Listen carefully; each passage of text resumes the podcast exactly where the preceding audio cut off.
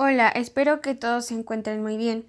Mi nombre es Marta y el día de hoy mis compañeros y yo abordaremos en este interesante podcast los temas correspondientes a cefaleas y daños en el sistema nervioso periférico, esperando que estos temas sean de su agrado y que despierten su curiosidad por aprender más acerca de neurología. Comenzamos.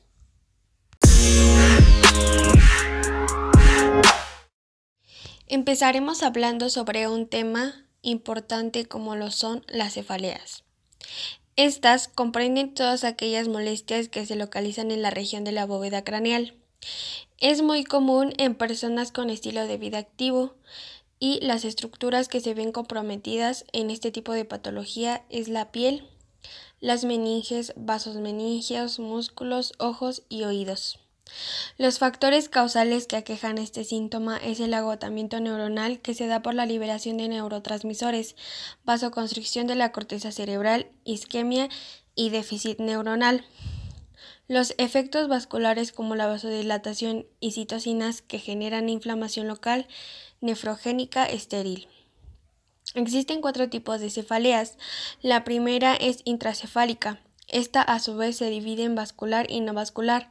La vascular ocasiona migraña de Horton y la no vascular se da a causa de meningitis, tumores o abscesos y traumatismos. La segunda es de tipo tensional o psicogénica. La tercera es extracefálica.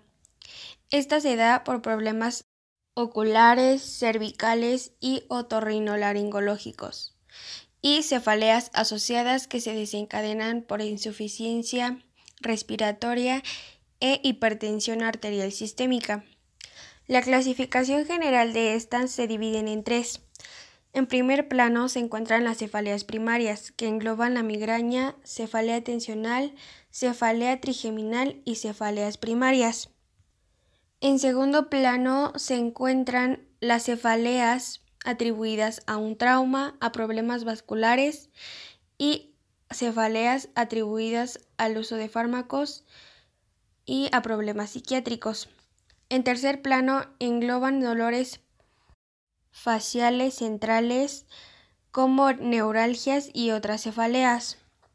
Lo que va a determinar el tipo de cefalea que se está presentando será la gravedad, ubicación, duración y evolución del dolor. A continuación hablaremos sobre las características y fisiopatología de cada una.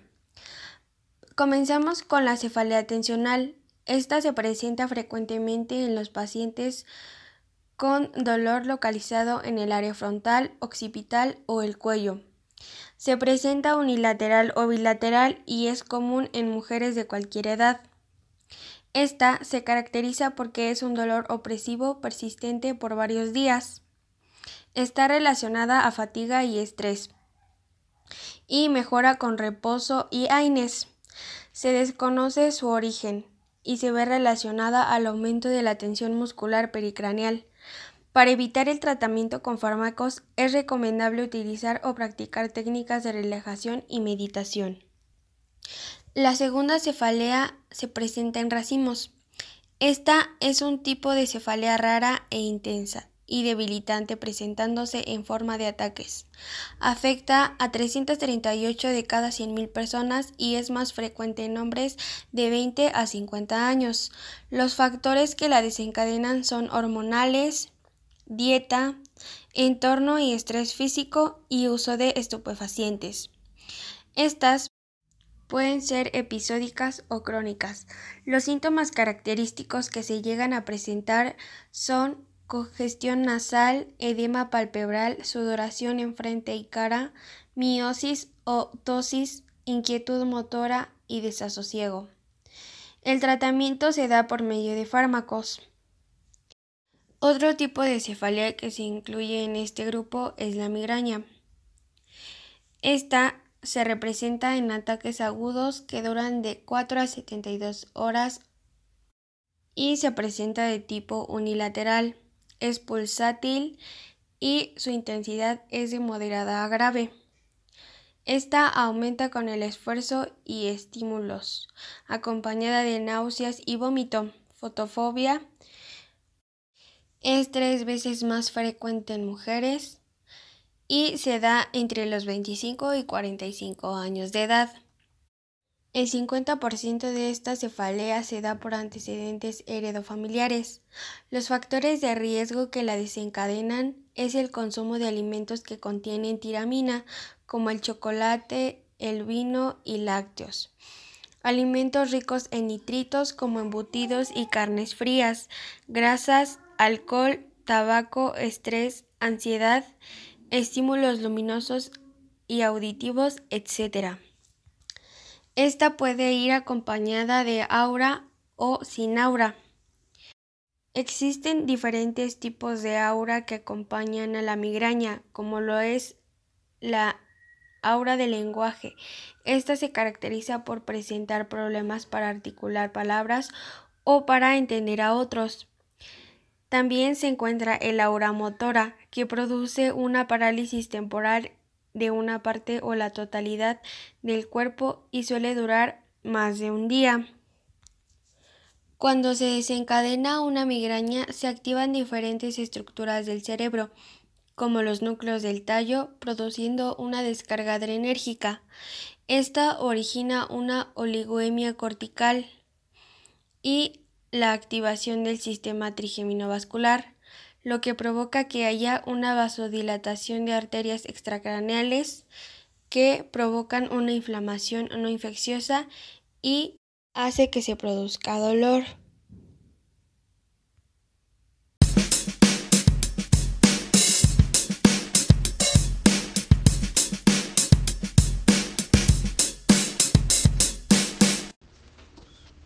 La migraña crónica aparece durante más de 15 días al mes, pero solo aparece en el 2% de todos los casos de migraña y afectan más a las mujeres.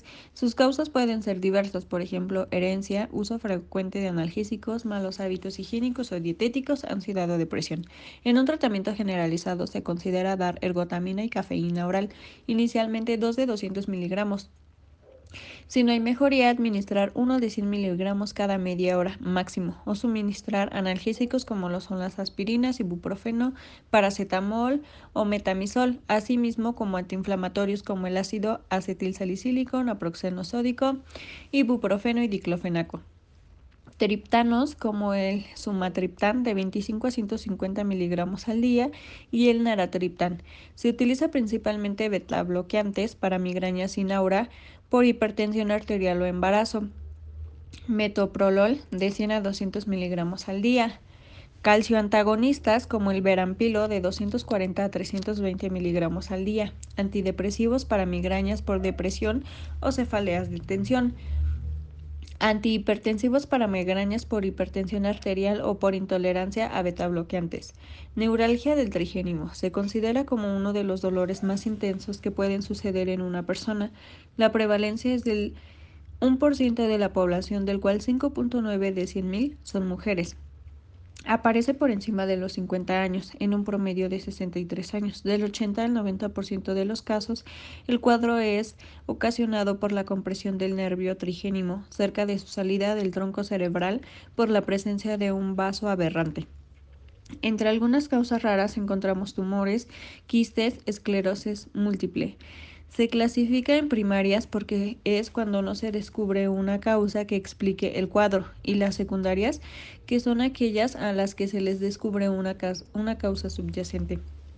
Como manifestaciones clínicas principales encontramos que hay dolor facial paroxítico. Lancinante unilateral afecta una, dos o tres ramas del nervio trigénimo. Se presenta en episodios de corta duración múltiples a lo largo del día, alternando con periodos libres de dolor. No es nocturna y se repite a intervalos irregulares y generalmente existe un punto gatillo en la cara, frecuentemente en el surco nasogeniano. Su diagnóstico se basa en la existencia de, de cuatro de los nueve criterios clínicos descritos por la International Heart Society que son localización, radiación, características, intensidad, duración, frecuencia y factores desencadenantes, alivio del dolor y factores asociados.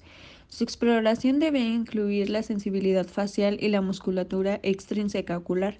En el tratamiento farmacológico encontraremos principalmente que están la carbamazepina, gabapentina y blacofen. mientras en su tratamiento quirúrgico puede realizarse a tres niveles, periférico, ganglio y raíz del trigénimo en la fosa posterior. La microdescompresión vascular se basa en la teoría de que la neuralgia del trigénimo se debe a la compresión de la raíz posterior por elementos vasculares anómalos, principalmente la arteria cerebelosa superior, en el 80% de los casos, indicado para pacientes menores de 70 años que padecen neuralgia trigeminal, con una supervivencia estimada de 5 años o más sin factores de riesgo médicos o quirúrgicos significativos. Por último, cabe mencionar que los diagnósticos diferenciales de cefalea pueden llegar a ser un evento cerebrovascular, un trauma cráneoencefálico, otitis, sinusitis y como otros dolores secundarios tenemos a la hipertensión arterial, tumores, meningitis y hemorragia subaracnoidea.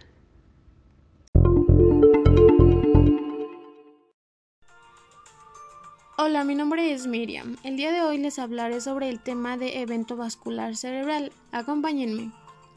Bueno, este es un término clínico que describe la lesión cerebral aguda por disminución del flujo sanguíneo o hemorragia en un área del cerebro, dando como resultado isquemia del tejido cerebral y el correspondiente déficit neurológico. Asimismo, hablaremos de los factores de riesgos generales. Bueno, se van a dividir en dos, que son los definidos. En estos consisten el alcoholismo, drogas y fármacos, así como edad, sexo, raza, sedentarismo. Y los posibles encontramos anticonceptivos orales, dieta, así como personalidad y su localización. Los factores de riesgo de ABC isquémico Incluyen diabetes, hipertensión, tabaquismo, historia familiar de patología vascular temprana, fibrilación auricular, antecedentes de accidentes isquémicos transitorios, infarto de miocardio reciente, historia de insuficiencia cardíaca congestiva. Asimismo, hablaremos de la clasificación que podemos ver que es isquémico, en esto repercute de un 80 a un 85% y hemorrágico de un 15 a un 20%. En su cuadro clínico eh, nos dice que la isquemia cerebral transitoria es la presencia de síntomas neurológicos como afasia, déficit motor o sensitivo, disartría, vértigo, alteraciones visuales como amaurosis durante al menos 60 minutos. La enfermedad vascular cerebral tipo isquémico se define como la presencia de síntomas neurológicos como déficit motor o sensitivo, disartría, afasia, vértigo, alteraciones visuales como amaurosis con más de 24 horas de duración, corroborando con estudio de imagen mediante tomografía computada de cráneo y o resonancia magnética.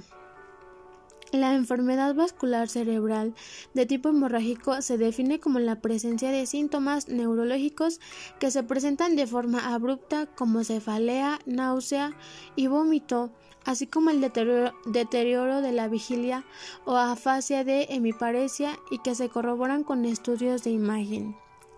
Las áreas afectadas, así hablamos de síndromes en el hemisferio cerebral izquierdo, Hablaremos sobre afasia, desviación de la mirada a la izquierda, hemiapnopsia homónima derecha y hemiparesia derecha. Hemisferio cerebral derecho encontramos anasognia, mirada desviada a la derecha, hemiapnosia homónima izquierda y hemiparesia izquierda. Cabello y tallo cerebral son signos cruzados hemiparésicos o una pérdida de sensibilidad en los cuatro miembros, así como anormalidades de los movimientos oculares, debilidad orofaringea o disfagia, náuseas y vómitos, depresión de la conciencia, ataxia troncular de miembros o de la marcha. Métodos diagnósticos. En estos podemos encontrar la TAC de cráneo sin contraste y estudios hematológicos. Asimismo, podemos dar a conocer las complicaciones que esta enfermedad nos pueda conllevar, que son trastornos de deglución, delirium y depresión. En el tratamiento va de acuerdo con cada tipo de severidad y de etiología en el que se encuentre. Las recomendaciones que les queremos dar a conocer son las siguientes.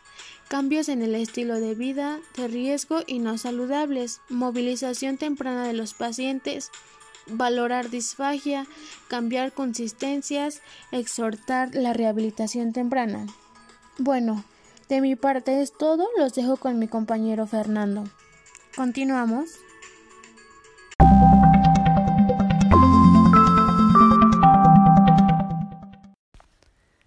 Buenas, buenas. Seguimos aquí en este bonito podcast de Estudiando Neurología. En esta ocasión les hablaré del síndrome de Guillain-Barré. Comencemos. ¿Qué es el síndrome de Guillain-Barré? Es una poliradiculoneuropatía inflamatoria desmielinizante aguda de origen autoinmune y se caracteriza por presentar un déficit motor simétrico progresivo ascendente e hiporreflexia o arreflexia generalizada. Este síndrome se puede presentar ya sea por una infección viral o bacteriana y cuenta con cuatro subtipos poliradiculoneuropatía inflamatoria desmielinizante aguda o por sus siglas PIDA, neuropatía axonal motor aguda o por sus siglas NAMA, polineuropatía axonal sensitivo motor aguda o por sus siglas PASMA o el síndrome de Miller-Fisher SMF por sus siglas. Bien, ahora, ¿cómo se puede detectar? A través de signos y síntomas, donde encontramos los siguientes debilidad muscular o pérdida de la función muscular con las siguientes variables debilidad que comienza en los pies y las piernas y puede progresar hacia arriba hasta los brazos y la cabeza. Puede empeorar rápidamente entre las 24 y 72 horas. Puede comenzar en los brazos y progresar hacia abajo. Puede ocurrir en los brazos y las piernas al mismo tiempo. También puede ocurrir únicamente en los nervios craneanos. En los casos leves es posible que no ocurra ni la parálisis ni la debilidad, solo encontrando falta de coordinación, cambios en la sensibilidad, entumecimiento, disminución de la sensibilidad, dolor muscular. Este puede ser similar al dolor por calambres. La valoración requiere de una anamnesis detallada, así como una exploración neurológica completa para diferenciar otras probables entidades cuya sintomatología pueda ser parecida al síndrome de Guillain-Barré, como por ejemplo intoxicación por metales pesados, deficiencia de vitamina B12, enfermedad de motoneuronas, infección por VIH, accidente cerebrovascular, botulismo. Y ahora continuamos con el tratamiento. Como tratamiento encontramos a la inmunoglobulina intravenosa. En caso de no disponer de inmunoglobulina intravenosa, se recomienda utilizar como alternativa plasmaferesis. Además es importante establecer medidas de fisioterapia para una pronta recuperación durante el proceso hospitalario, que podrían ser ejercicios de respiración, movilización de la caja torácica y drenaje postural. Y después del proceso hospitalario, como podría ser un protocolo de movilizaciones pasivas asistidas para mejorar su movilización de un lugar a otro, movimiento de las cuatro extremidades para mantener los arcos de movimiento, ejercicios de resistencia, de coordinación y reeducación de la marcha para irlo reintegrando a las actividades de la vida diaria. Como nos podemos dar cuenta, se debe realizar la valoración adecuada para plantear correctamente los objetivos del tratamiento y el paciente se incorpore lo más rápido posible y que no existan complicaciones. Continuamos.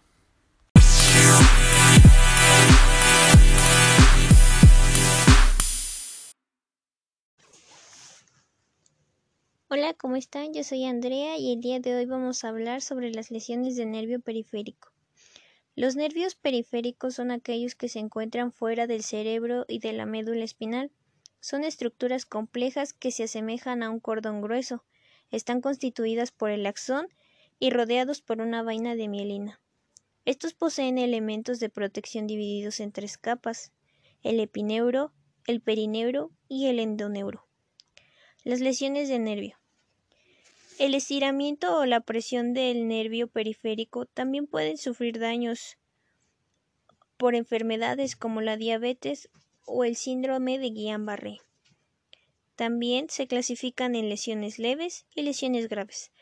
Una lesión leve es sobre los nervios donde se dañan las fibras o el aislante con tendencia a la recuperación. Las lesiones de los nervios periféricos se dañan tanto las fibras como el aislante, por lo que el nervio puede cortarse por completo. Eso es en el caso de las lesiones graves. La clasificación de las lesiones de los nervios se dividen en tres. La neuropraxia, que es el daño localizado en la mielina. El axonomesis, que es la, la disrupción del axón y de la mielina. Y la neurotmesis, que es la, la dispersión completa del nervio. En 1951, la propuesta de clasificación de Sunderland fue la más útil dividiendo en cinco grados de gravedad y estas van de la más leve a la más fuerte. Las principales afecciones de los nervios periféricos son trastornos de los nervios como el plexo, la unión neuromuscular y el músculo, como son las radiculopatías que afectan las raíces nerviosas que se, originan en la médula espinal, la cervicobraquialgia, que se localiza en los segmentos altos de la columna vertebral, la lumbociatalgia, entre otras. Las intervenciones del rehabilitador en estas patologías iniciarán con el área motriz, enfocando la recuperación en la motricidad y se inicia con un trabajo muscular global. También el área sensitiva, que el objetivo principal es evitar la exclusión por la falta de uso, además de evitar lesiones cutáneas. Además de la destreza, que pone en acción todas las funciones tróficas y sensomotrices. Por último, la educación terapéutica. Esta es aquella que, que da una transferencia de conocimientos y de competencias del terapeuta del paciente, ayudando a una pronta recuperación. Por mi parte es todo. Muchas gracias.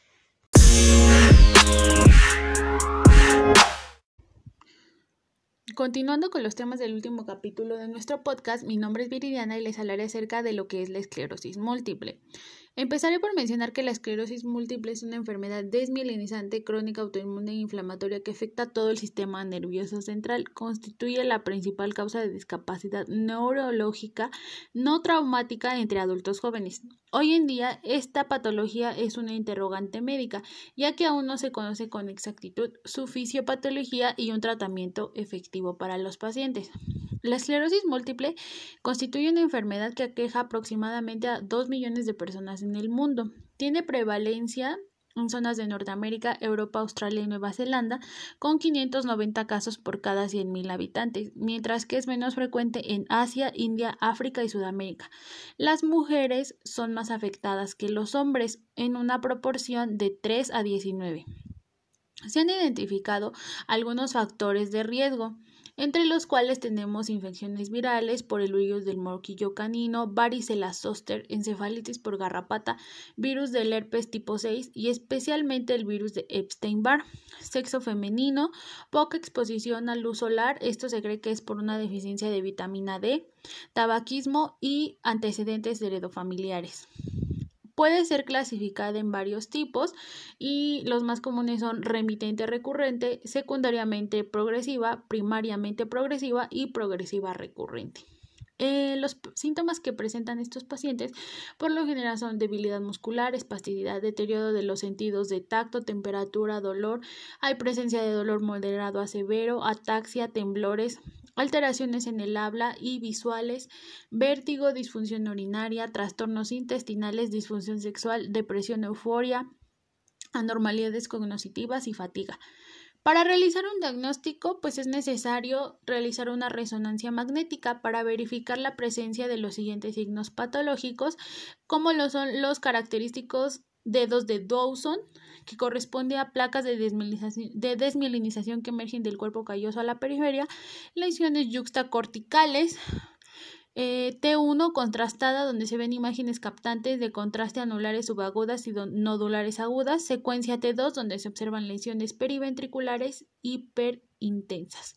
Una vez que realizas el diagnóstico, existen ciertas condiciones que pueden indicar cómo será el curso de la enfermedad en quien lo presenta. Factores eh, como presencia de síntomas que me pueden dar eh, un pronóstico favorable pues es que los eh, síntomas se hayan presentado a edad temprana, ser mujer, neurosis óptica o síntomas sensoriales como primer síntoma de la enfermedad, que el comienzo sea agudo, una discapacidad mínima después de cada episodio de la enfermedad, un periodo de interexacerbación largo. Un paciente que podría tener un diagnóstico desfavorable sería aquel que presente las condiciones pero contrarias a lo que ya se mencionó, es decir, que sea de sexo masculino, que sus síntomas se presenten a edad tardía, eh, que tenga discapacidades eh, importantes después de cada episodio, etc. Y eh, a esto se le añade que haya compromiso de funciones cerebelosas o motoras.